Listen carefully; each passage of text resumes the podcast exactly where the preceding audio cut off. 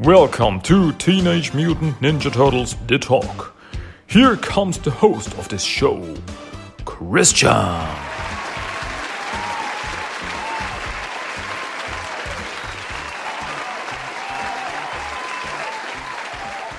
Hello, everybody.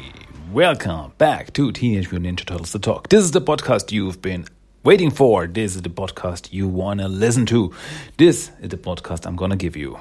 This is the Teenage Mutant Ninja Turtles podcast you want and you get, and what else? My name is Christian, and I'm happy that you are back again, and that I'm back again, and that I can give you something to listen to. I will talk, you will listen. You know it. You know the drill by now. So, welcome to episode 76 in English of this my podcast. Yeah, cool, eh? okay, what are we here for today? We are once again talking about comics. This time we are talking about Jennika 2 number 1, the first issue of the second miniseries, which centers around our fifth and female turtle called Jennika. Yeah, new adventures in Mutant Town. And yeah, uh, let's get it on. Let's talk about it, shall we? This comic came out on November 4th, 2020. And yeah, here we are. This is the second miniseries. I really enjoyed the first miniseries, and the second miniseries is off to a good start, if I can say so. But well, not waste any more time. Let's get it on, I guess. Let's talk about Jennika 2, number 1, which is once again story, art, and letters by Brahm Revel, and editor is Bobby Curnow. So the whole thing is once again by Brahm Revel. And right from the start of the issue, we see that just like the first miniseries, this miniseries is, well, it happens, the story takes place just just after the creation of Mutant Town. After uh, Old Hob's mutagen bomb went off, and then uh, the mutants were walled off in a part of New York called Mutant Town, and that's not too uh, not too much time has passed after that. So it uh, once again takes time between issue number 100 and 101 of the regular TMNT series. So it just, I don't know, maybe a month or something after Mutant Town was created, because the issue starts where we see uh, news coverage of the whole thing, where people are protesting against Mutant Town and protesting against a proposed aid package for the inhabitants of the mutant zone there are people protesting it. There's no mutants, that's not my problem. And there's I'll be damned if my tax dollars are going to feed some frog faced mutant too lazy to get a job. And uh, Mayor Stockman is also in there, and he's, we are dealing with an unprecedented situation here, which means bold new steps must be taken. However, we have to be certain that those steps are being taken in the right direction. Rest assured, we are working on it around the clock. There are also some uh, mutants who are arrested because they are found outside of the mutant zone because they want out. They, I don't know, want to see their family or something. And then they are talking to people on the street. What do they think about the whole mutant situation? Um, and Some say, well, but that's not my problem. And some say, well, let them, let them roam free in New York make New York weird again. That would be my slogan if I would run for mayor of New York. Make New York weird again. There's also some are like, ah, they're freaky monster, the only good mutant is a that. Ah, okay, back to you in the studio. um, so, yeah, we see after this whole thing, it's the it's always the same thing. It's always the same thing. People say, not my problem. I don't care. They, what do I care about these people of other nations, of other, from other places or something? They are not, they don't belong here and stuff like that. yeah, that sounds familiar, right? That's a theme that's coming up over and over and over again, the real world too. So it, yeah, it actually makes me sad that that reality is weirder than fiction and sadder, in my opinion. But what do I know? I'm just talk, I'm just here to talk about uh, some comics with mutant turtles in it. So we see uh, life in New York in the mutant zone, and it doesn't look good. It's you see that people just have not really settled in. It's also just new. People are sitting in the streets. Uh, mutants are sitting in the streets selling whatever they have to get by, and like it's not, yeah, and people are uh, looking through trash to find something for them. It's yeah, it's not not cool. And in the middle of this all is our friend Jennika. And she hears someone scream, Help! And yeah, and then she sees there's a mutant crocodile and a mutant chihuahua, and they are fighting over a bag of groceries. And Jennika jumps in, like, hey, what, what, what are you doing? Knock it off, let it go, stop fighting. And then she breaks up the fight, and the chihuahua grabs the bag with the, uh, with the groceries, and he runs off. And the crocodile says, What are you doing? Those groceries are mine. And Jennika's like, What? Really? Uh, uh, sorry. Uh, I'm uh, sorry, sir, I didn't. And the crocodile's like, Excuse me, did you just call me sir? Ma'am? I, I, mean, ma'am. I, you couldn't tell. Sorry, but you couldn't tell that this is a female crocodile mutant. Uh, like, oh, sorry if I have to wear my husband's clothes now that I've been turned into a freaking alligator. Oh, it's an alligator, it's not a crocodile. Sorry. so, see, I make mistakes too. Um, and Jennika's like, sorry, sorry, I get the groceries. And she runs after the chihuahua. Like, ah, it's really great. Suddenly, the chihuahua runs back. The chihuahua runs back at Jennika, and she's like, what? And uh, Chihuahua gives Jennika the groceries, like, well, here, sorry about it, and runs off. And like, what just happened? And Jennika uh, looks for, uh, at the place where uh, looks at where the Chihuahua ran from, and suddenly a car is flying at her and explodes. Like, what's going on here? And then uh, we see what the Chihuahua is running from, and it is a giant, giant mutated hyena. And by giant, I mean it's probably like four meters high or something. It's like really, really a big monster, and it's slobbering and it's like really aggressive. Like, what are you? And, uh, tries to negotiate. Like, oh, do you understand what I'm saying? Easy, big fella. Are you all right? Can you tell me what happened? How did you get like this? But right from the start, you see that the hyena is totally animalistic, turned into a freaking animal, and it starts. Uh, he starts attacking Jennika, and yeah, the alligator lady is running off too. Like, ah, it's a monster, run! And everybody's running away, and. Um, some people are uh, staying and they pull out the phones and start filming filming the whole situation. And Jennika's like, "Hey, hey, hey! Don't don't don't post these these these photos or whatever you do," uh, because she knows if they do this, if they put these photos of this monster mutant on the internet, the people who think that they are monsters, well, they will get their confirmation. And uh, that's not good. And then the uh, hyena uh, runs off, and Jennika runs after him. And, and she sees that the hyena is running for the wall, and he wants to get out, out of Mutant Town. And if it runs into the city, all hell breaks loose. So she attacks the hyena, jumps at it, but yeah, it's just big and very very strong, and uh, he throws Jennika around.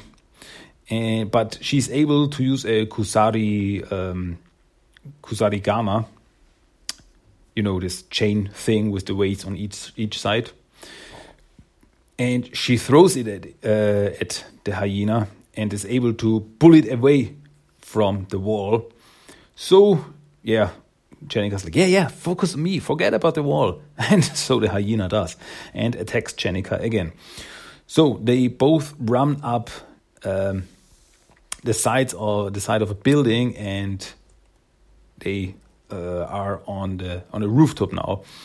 Uh, but immediately the hyena starts running away again. It's like, no, no, no, no, don't don't run away. Stay with me. Nothing to see here. No pretty lights.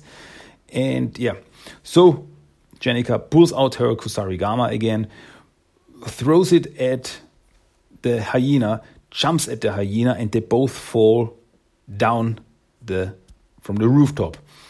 And yeah, the hyena lands on an on a neon sign and get electrocuted and is knocked out as they both land in the street. Like oof. Well, yeah. And mutants are gathering around. It's like, what's that? What's happening? And like, and Channing goes, no, no, no, no, no pictures. Don't post these. Any, don't post these online, okay? And suddenly, the hyena mutant starts reverting back, starts changing, starts turning into a normal mutant again, the normal mutant hyena, not giant creature, but normal sized. What's this changing? What's going on? Is this going to happen to us too? And Jenny says, no, no, no, I don't think so. And as it turned back, uh, one of the uh, mutants like, hey, I know him. That's Mr. Kimball. He used to live in our block, remember? Oh yeah, uh, but he ain't uh, ain't been around in a while. And yeah, and apparently he was one of the uh, yeah one of the mutants that was created by the mutagen bomb. And yeah, he he used to be a professor at the NYU, but not anymore, of course. And he was he was downtown when the mutagen bomb went off. But his wife and son were uptown, so they didn't they didn't mutate. They were they stayed normal humans and then we see a very sad panel where he uh, tries to call her and she's like baby are you there? I can't see you. And he tries to call her and she's just sitting there crying. And it's ah, it's really sad. And then it turns out that he started uh, drinking. Then he suddenly just disappeared. And well that's what happened to him. He's for whatever reason, turned into a mutant monster. And that's the part where I think it's it's really, yeah, sad. It's, that's the word that comes to my mind when I see this. It's just so sad. People are turning into mutants. They are changing, and the people that were in their life, like their family, their friends, their uh, um, significant others, they can't deal with it. And I think that happened a lot after the mutagen bomb. Like, and they can't they can't deal with it, and they don't want don't want any, any contact. And um, yeah, they also say here that he. Um, she, his wife, doesn't let him see his kid no more because he's a mutant now. And like, wow, that's harsh it's really not not cool. It really makes me sad. And yeah, Jenny's like, ah, what's going on? And um, whatever happened, he's back to normal now. And then she finds some bills on him, some little bills, and uh, and she looks at this like, hmm, what's this? If this has something to do with it uh, suddenly one of the mutants is like, "Whoa, uh, there's another one." Uh, her her cousin texted her that uh, another mutant creature uh, just destroyed an auto body shop down on Avenue B. And Jennika's like, hmm, I think I know the one you're talking about. So she runs off, and yeah, there's uh, then we see another news report where a helicopter is flying over Mutant Town and is uh, reporting on the whole situation that there are multiple reports from inside the mutant zone of strange creatures being sighted. Are these just the normal inhabitants of the mutant zone or something else? And then we see, uh, yeah, the guy reporting from the helicopter, yeah, strange creatures is what we've come to expect from Mutant Zone, but there's mounting evidence to suggest that this may be something altogether different indeed. From our eye in the sky, we've, we've witnessed multiple overturned cars as well as other signs of obvious commotion, but as of yet, we've been unable to find the source of the destruction. As you know, human reporters are not allowed within the walls of the Mutant Zone, but we'll continue to sweep the area from the sky and see what we can dig up. And yeah, meanwhile, so apparently uh, the people know that something's going on inside Mutant Town. And yeah, Jennika's uh, arrived at the auto body repair shop and she found giant mutant creature that appeared there. It's a gigantic frog. It looks really, whoa, like something out of a monster movie. And the inhabitants of Mutant Town are starting uh, trying to uh, wrap it up, to, to, to tie it up, to keep it under control. And yeah, Jennika uh, knows this place, this auto body repair. This is that chop shop, which also serves as a backroom entrance to the market. The market that we learned of in the first miniseries. This is this underground black marketplace where, well, you can get everything at Mutant Town. Um, the market is the place where all manner of contraband ebbs and flows through the zone. Anything you could possibly want, as long as you're willing to pay the price. But what do a bunch of a bunch of smugglers have to do with these monsters? Um, yeah, and then she uh, she sees all these inhabitants of Mutant Town fighting this mutant creature. And one of the guys who is also there that Jennika realizes is Ivan. Ivan is the bat mutant that worked with Jennika when she was still a human. We learned, uh, yeah, uh, we, we met him in the first miniseries and he's well not the nicest guy if i can say so. He's um, yeah he's plain and simple a criminal. And he's also there thinks ah ivan i should have known. And ivan pulls out a gun but jennika jumps at him kicks the uh, gun out of his hand is like what? Stop it it doesn't deserve to die, Ivan. It's just a regular mutant like us. Something happened to it. And he's looking at her, great, you again. And she's like, I should have known that you guys were somehow responsible for all this. This is another one of your curse, Ivan. Because in the first issue, uh, first miniseries, Ivan was the one who promised uh, Jennika a, a cure for the mutation. Well, that didn't work out. And or uh, or just a bad batch of whatever drug you're pushing this week and she throws the pills at him. And Ivan looks at the pills and he's like that your big theory Jen. As usual heavy on enthusiasm enthusiasm enthusiasm enthusiasm. It's it's really nice. Enthusiasm enthusiasm. It's a hard word. Really for a stupid guy like me. and light on evidence. Because these, and he's uh, showing the bills to Jennika, these are just anxiety pills, sweetie.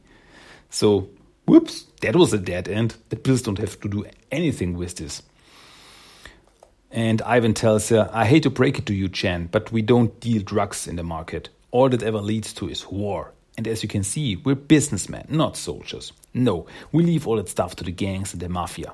I'm telling you, Jen, as much as you may want to believe it, we ain't got nothing to do with this mess.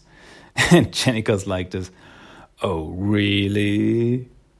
Just as a giant mutated praying mantis comes out of the shop, comes out of uh, the, the, the black market, runs into the street. It sure doesn't look that way from where I'm standing. And Ivan's like, oh, hell. Be continued. Yeah, that's the end of the story. And the first thing I realize is there is no backup story. In the first miniseries, every issue had a little four pages backup story. We don't have this here. Here we only have the main story, that's fine. No backup story. So, yeah, more main story, I guess. Um, well, I would say we're off to a very interesting start here with this miniseries. Really, um, first off, I really like Jennika.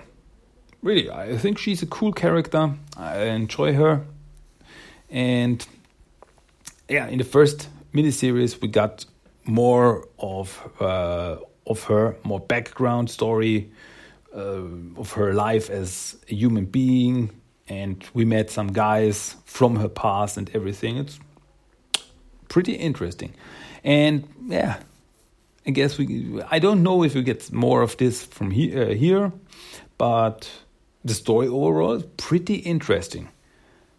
You see, there's this creatures, these mutant creatures in town suddenly appearing, and something happened to them. And yeah, then we meet Ivan, and yeah, the first thought, I also thought the first thing is he's got something to do with this. I really like that the whole thing with the bills didn't go anywhere because it was okay. I figured the whole out. I figured the whole story out. There are these bills, and these bills turn mutants into monsters, and that's the story. Nope, it's not. We still don't know what happens to these mutants. We don't know what Ivan has to do with it. I mean, he says he doesn't have anything to do with it, but as we learned in the first miniseries, he's a thief and a liar. So I wouldn't give too much on his word. So yeah. Okay, um yeah. Looking forward to the next issue. Really wonder where this is going. I really, really, really, really enjoyed this. It's really entertaining. I think the art is pretty good. The fight was pretty cool. Also some pretty funny things, like the whole thing with the alligator woman. Like, did you just call me sir, uh, ma'am? um, that was pretty funny. Um, yeah, it was really entertaining issue. Looking forward to the next issue. I am entertained. Good. So, yeah, we're through. We're through with what I wanted to talk about. We're done with Jennika 2, number one. And yeah, I'll talk about the next issue when it comes out, of course. So, one more thing we have to do, you know it. One more thing is the random quote of the day. So, here we get it. Here is the random quote of the day. I'm going to read it, of course. the mutants? What do I care? I got enough problems of my own. I hope you really liked my cranky old man voice there. I gave it my best. so, yeah, we're done. We're through with episode number 76 of Teenage Mutant Ninja Turtles The Talk. Um, yeah, as always, I hope you liked it. I hope you enjoyed it. And you will hear me again next time on TMNT The Talk. Yeah, next time is, as far as I know, next thing is Mutant Ninja Turtles number 111. Yeah, of the regular series. So, another comic. Yeah, another comic I'm really looking forward to. Again. oh boy, doesn't matter any TMT comic I'm looking forward to because I like them. So, yeah, that's it from me for today. I hope you will come back for more next time. This was Teenage Mutant Ninja Turtles The Talk, episode 76 in English, and my name is Christian, and I'm out of here. So, until next time, goodbye, adios, and ciao. Bye bye, dudes.